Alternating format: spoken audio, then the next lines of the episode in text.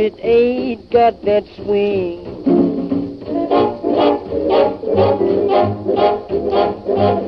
It don't mean a thing. All you gotta do is swing.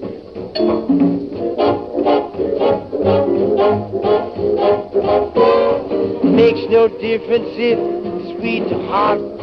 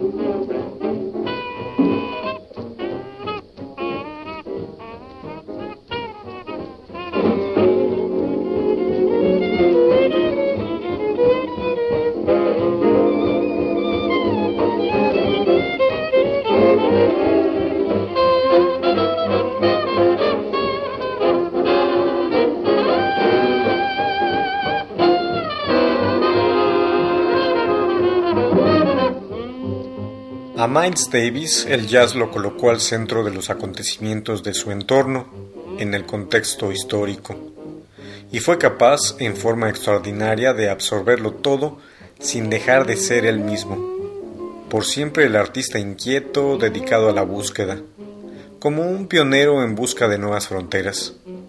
En cierto sentido, lo que Davis quiso hacer fue trascender el jazz y simplemente encarnar la innovación musical moderna. Lo logró más que cualquier otro jazzista, y ese relato sobre la complejidad de su éxito vale la pena conocerlo y contarlo.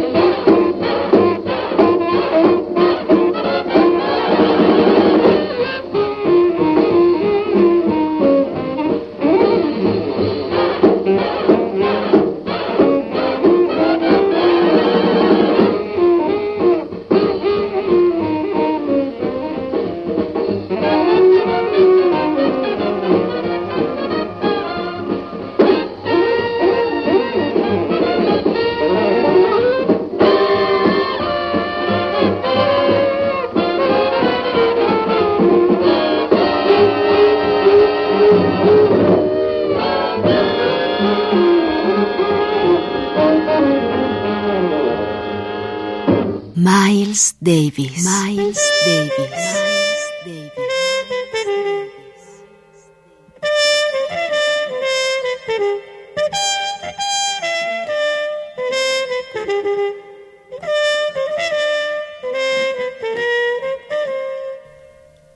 La leyenda, la leyenda, la leyenda,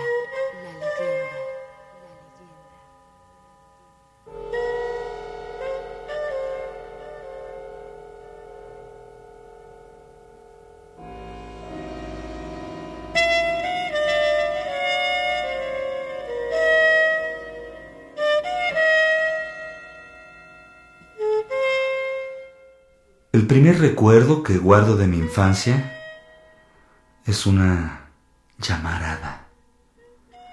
Una llamarada azul brotando de un fogón de gas que alguien había encendido. Pude haberlo hecho yo jugando con el fogón. No recuerdo quién fue.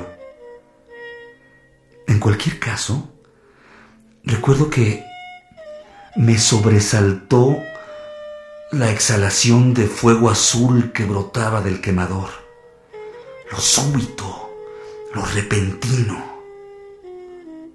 Eso es lo más lejano que puedo recordar. Más atrás solo hay niebla, ya sabes, solo misterio. Pero en mi mente, la llamarada de aquel fogón está tan clara como como la música. Yo tenía tres años de edad.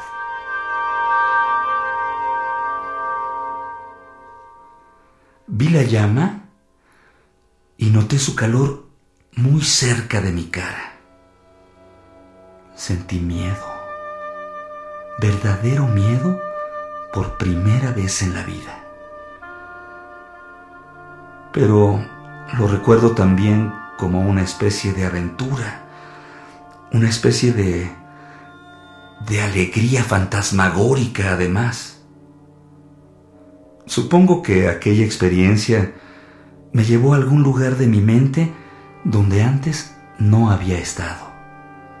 A alguna frontera, quizá al filo de las cosas posibles.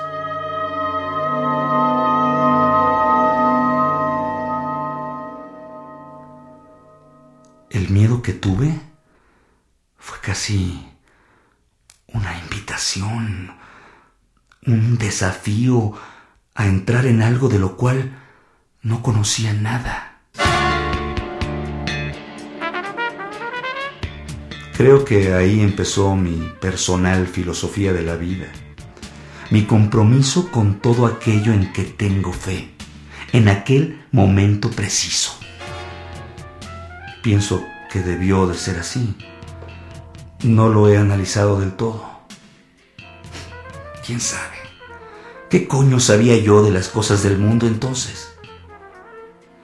En mi conciencia he creído siempre, y lo pienso desde aquel día, que debo avanzar, ir hacia adelante, alejarme del calor de aquella llamarada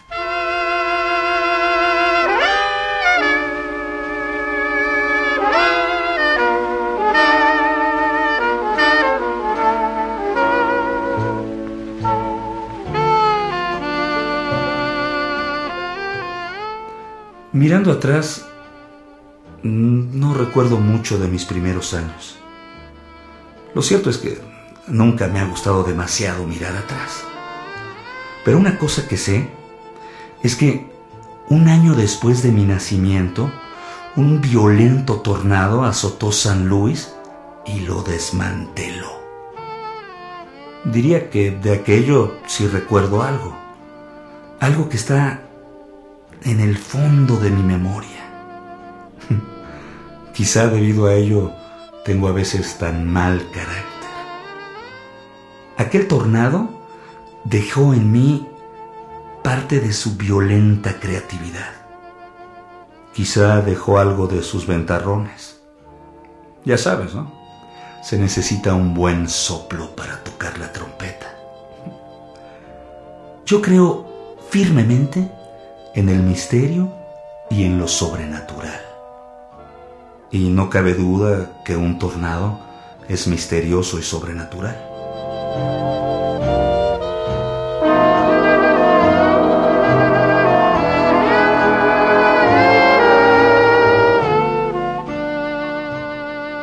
Nací el 26 de mayo de 1926 en Alton, Illinois una pequeña población fluvial a orillas del Mississippi, 25 millas al norte de East St. Louis. me pusieron el nombre de mi padre. A él le habían puesto el del suyo. Esto hacía de mí Miles Dewey Davis III. Pero toda mi familia me llamó Junior. Siempre he odiado ese sobrenombre.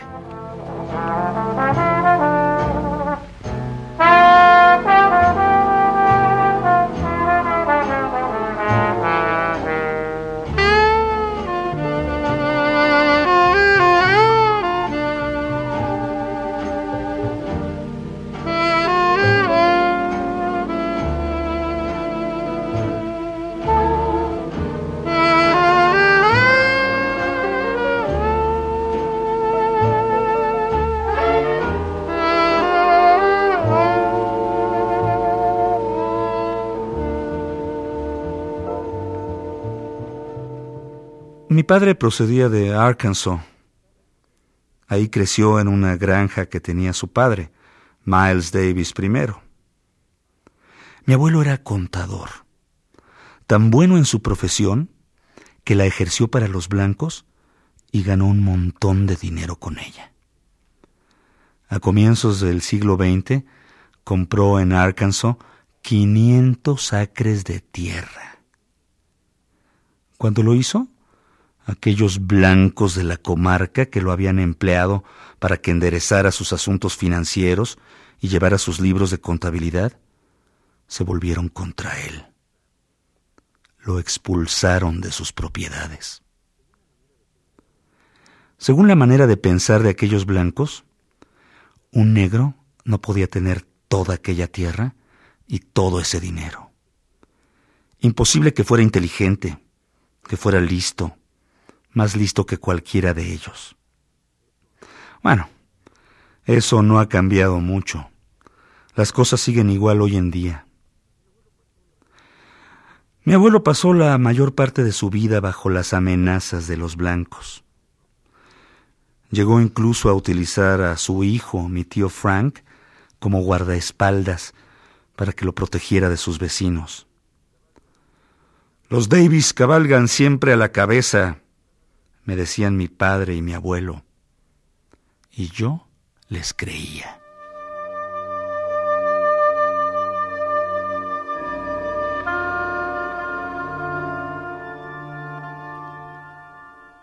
Me decían que las personas de nuestra familia eran gente especial, artistas, hombres de negocios, profesionales y músicos. Músicos que tocaban para los dueños de las plantaciones, allá en los viejos tiempos, antes de que se aboliera la esclavitud. Aquellos Davis interpretaban música clásica, según mi abuelo. Ahí está la razón de que mi padre no pudiera escuchar ni tocar música cuando ya había sido abolida la esclavitud, pues mi abuelo aseguraba, a los negros solo los dejan tocar en garitos y tabernas.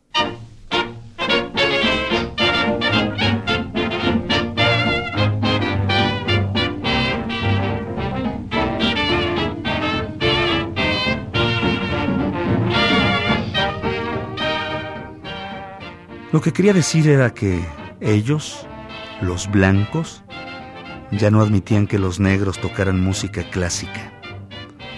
Únicamente los escuchaban cuando cantaban espirituales o blues. No sé de hecho hasta qué punto esto sea verdad, pero así me lo dijo mi padre. También me dijo que mi abuelo le había advertido que cualquier dinero que ganara no importaba de dónde procediera, lo contara y comprobara que la suma que había recibido era la correcta. Decía que tratándose de dinero, no se puede confiar en nadie, ni siquiera en los miembros de tu propia familia.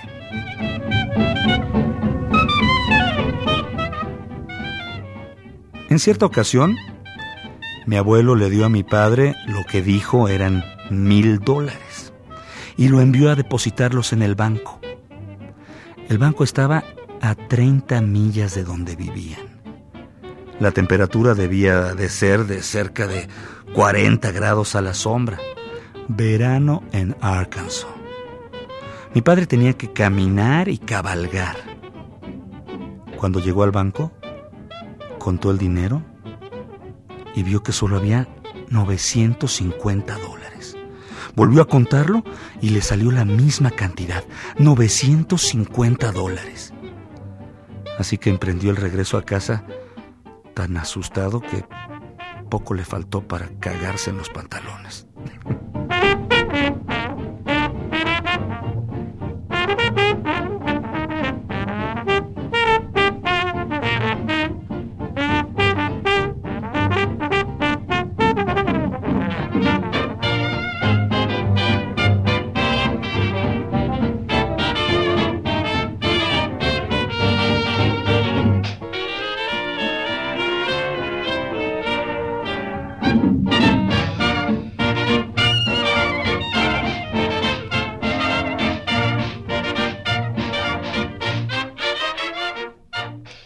Ya en casa, fue a donde estaba mi abuelo y le dijo que había perdido 50 dólares. Mi abuelo se le quedó mirando y dijo, ¿Contaste el dinero antes de marcharte? ¿Comprobaste si estaba todo? Mi padre dijo que no, que no había contado el dinero antes de irse. Evidentemente, repuso mi abuelo, porque solo te he dado 950 no has perdido nada. Pero no te advertí que contaras siempre el dinero, viniera de quien viniera, aunque fuera de mí. Aquí tienes 50 dólares. Cuéntalos. Luego vuelve al banco y deposítalo tal como te lo he dicho. Piensa, el banco estaba a 30 millas. Hacía un calor del demonio. Fue duro por parte de mi abuelo hacer aquello. Pero a veces hay que ser así de duro. Mi padre nunca olvidó la lección y la traspasó a sus hijos. De modo que hoy, pues siempre cuento todo mi dinero.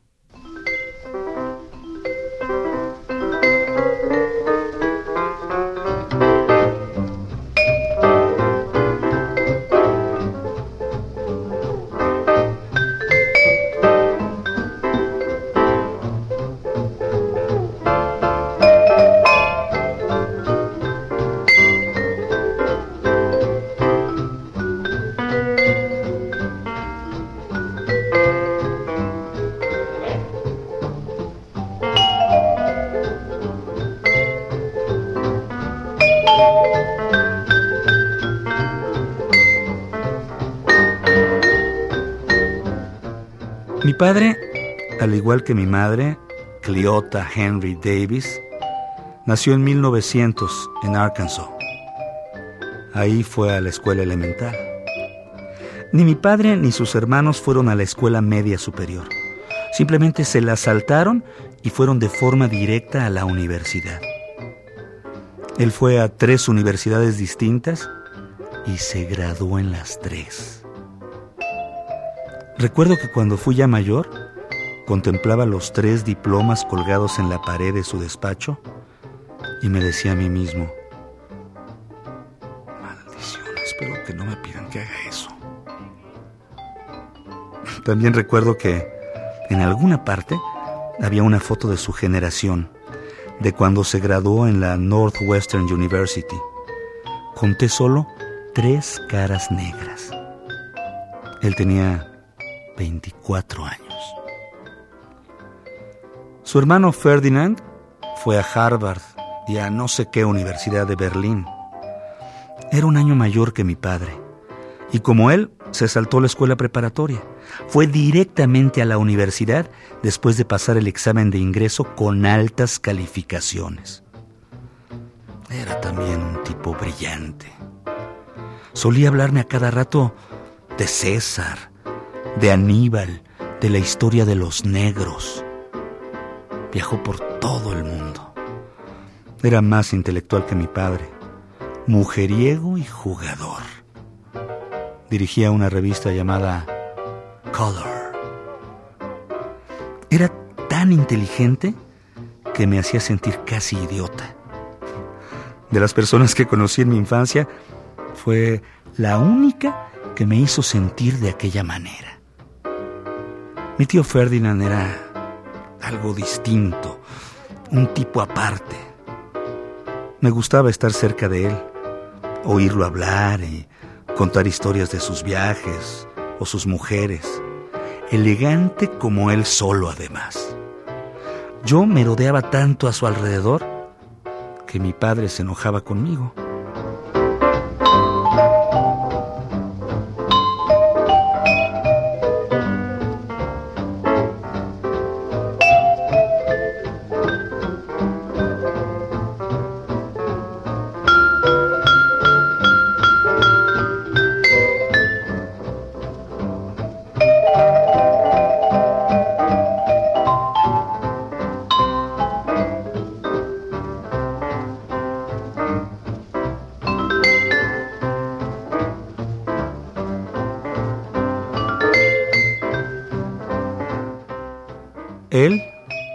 Padre, salió de la Northwestern University y se casó con mi madre.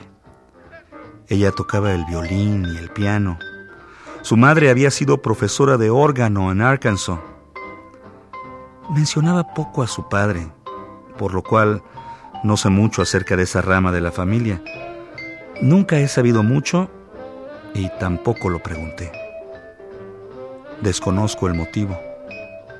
Por lo que he oído de ellos, sin embargo, y por los que sí he conocido, eh, parecían ser de clase media con, con actitudes un poco pretenciosas.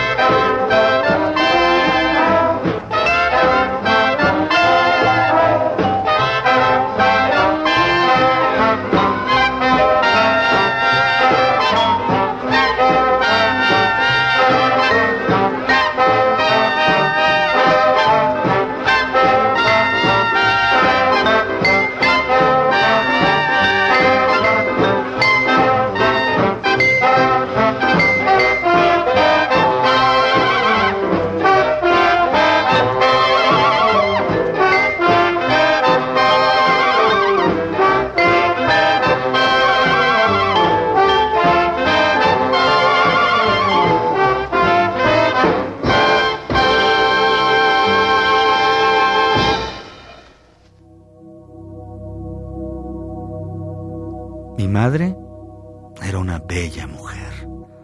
Tenía una gran dosis de estilo, con un cierto aire indio, a lo Carmen McRae, y una piel suave, oscura, de un color como, como de nogal. Pómulos altos, cabello de india, grandes y bonitos ojos. Mi hermano Vernon y yo nos parecemos a ella. Llevaba abrigos de bisón, diamantes. Era una mujer fascinante, aficionada a toda clase de sombreros y cosas. Y a mí, todas sus amigas me parecían tan fascinantes como ella. Iba siempre emperifollada. Yo heredé de mi madre sus facciones, la afición a las ropas y el sentido del estilo. Supongo que podría decirse que también he heredado de ella el talento artístico que pueda tener. Pero no me llevaba muy bien con ella. Quizá fuera porque los dos teníamos una personalidad fuerte y dominante. Parecíamos estar constantemente discutiendo. Yo quería mucho a mi madre. Era una mujer diferente. No sabía siquiera cocinar. La quería incluso a pesar de que no éramos muy unidos. Ella tenía sus ideas sobre lo que yo debía hacer y, yo tenía las mías. Ocurrió así desde que era chico. Supongo que podría decirse que yo era más como mi madre que como mi padre, aunque en mí hay también algo de él.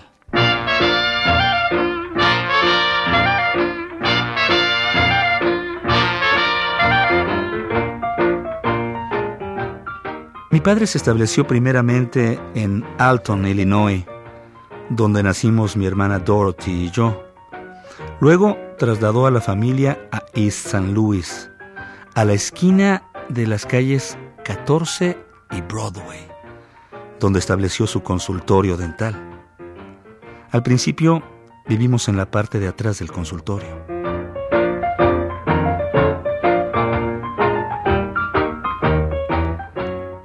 Una cosa que pienso sobre East St. Louis es que fue ahí, en 1917, donde unos blancos miserables y enloquecidos mataron a muchos negros en una revuelta callejera. Mira, San Luis y también East San Louis eran y todavía son grandes ciudades productoras de carne. Ciudades donde se sacrifican vacas y cerdos para suministrar carne a las tiendas de comestibles, los supermercados, los restaurantes y demás. Se embarcan las vacas y los cerdos en Texas o en el lugar de donde los envíen y los matan y los preparan en San Luis y en East San Luis.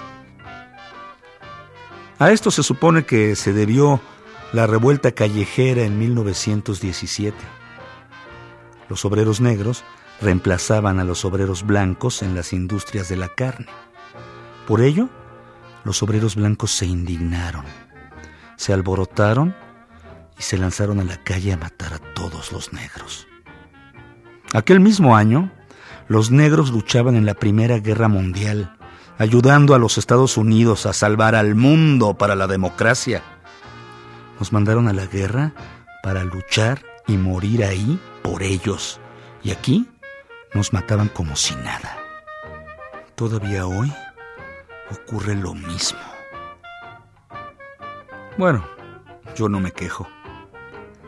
De todos modos, quizá alguna especie de recuerdo se esconde en mi personalidad y se manifiesta en la manera que tengo de juzgar a los blancos. No a todos, porque hay algunos blancos admirables. Pero la forma en que entonces mataron a tantos negros, les disparaban simplemente como si hubieran salido a matar cerdos o perros callejeros. Los mataban en sus hogares. Mataban niños y mujeres. Quemaban las casas con los habitantes dentro y colgaron a unos cuantos en los postes públicos.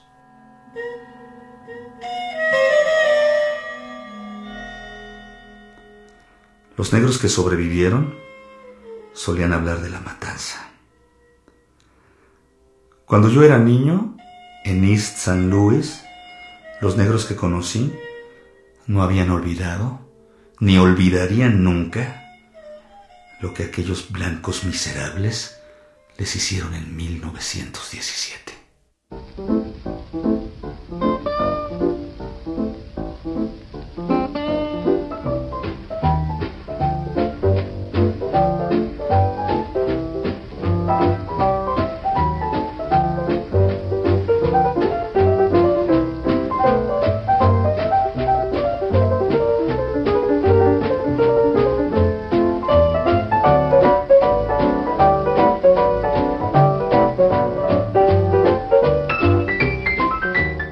Miles Davis, el chico malo del jazz estadounidense, el Huckleberry Finn de la música, el artista aventurero y el gran pícaro de la música popular de la tierra del tío Sam, el tipo que salió hacia los territorios, como se decía, a la hora de partir hacia el viejo oeste y sobrevivió.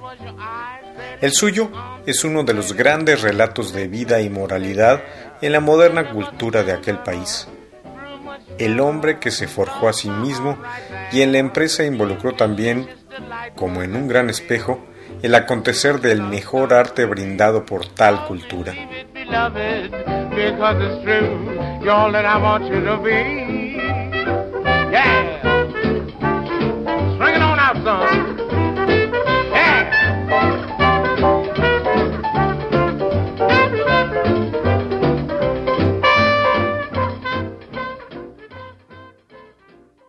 Miles Davis.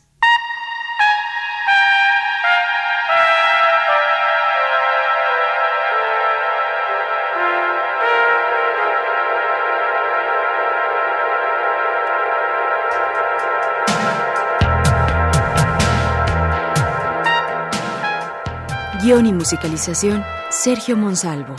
Voz, José Ángel Domínguez. Equipo de producción, Pita Cortés, Fructuoso López y Roberto Hernández.